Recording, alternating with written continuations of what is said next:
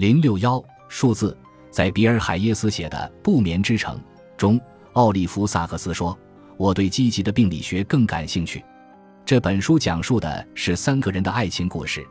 海耶斯的第一任伴侣史蒂夫·伯恩与其共度十六载，于四十三岁时在睡梦中突然逝世。海耶斯伤痛欲绝，搬到纽约重新开始。在那里，海耶斯与第二任伴侣萨克斯相遇。萨克斯于八十二岁逝世，当时海耶斯刚五十多岁。这些逝去的情节可能让人觉得这本书很伤感，其实不然。这本书妙趣横生，引人入胜，光彩夺目。同样，对比史蒂夫与欧逝世时的不同年龄，人们可能觉得前者的死是更大的悲剧，因为史蒂夫错过了几十年的生活，而且对海耶斯来说。史蒂夫逝世时，他刚刚开启充满希望的中年生活。然而，通过描述过去的回忆和欧的个人形象，海耶斯笔下的这两位爱人截然不同，没有谁比谁更悲剧。当欧说起积极病理学时，海耶斯问他哪些属于积极病理学。我看到这里松了一口气，因为我也很好奇。萨克斯解释说，比如身体多余的部分，像肥大或是肿大。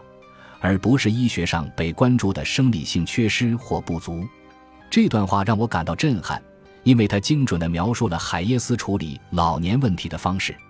他提起欧需要或寻求一些帮助，比如使用提高稳定性的导向臂，让他人帮忙脱下袜子、取夜间药片等，并没有将这些描述成问题、能力丧失或是不便，而只是一些简单的事实，是让萨克斯更加真实的个人属性。这些属性凸显了他迷人的特质，塑造了他的小怪癖。海耶斯对老年人的看法与大众思维不同，通常老年都被看作各种损耗的积累，但海耶斯认为每个生命都是一件雕塑，一件艺术品，它由自己当下的状态和周围的负空间所塑造，而大众思维总把老年生活看作不值一提的那一小撮。海耶斯并没有直接描述这些与旁人不同的观点，而是通过故事和影像来表达曾经拥有、如今失去的一切，都在提醒我们关注当下，珍惜眼前。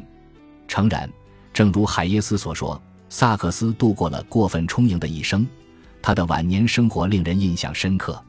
而同样令人赞叹的是，海耶斯这位老年科医生能够不惊不乏地将真实在读者眼前展开。尽管海耶斯和萨克斯可能都预料到了萨克斯会先离世，毕竟他比海耶斯年长三十岁，但是直到下达病危通知的前几周，萨克斯都觉得自己很健康、很强壮，所以这个消息让他们感到无比震惊和悲伤。在这个年纪收到这样的消息令人意外，并不是说他的年纪还小，而是萨克斯和医生达成了共识。他拥有的是长寿且优质的人生，不仅是人生长度，更是生活质量。萨克斯每天、每周、每个月都在继续做他最爱的事情，想在力所能及的范围内对生活抱有期待。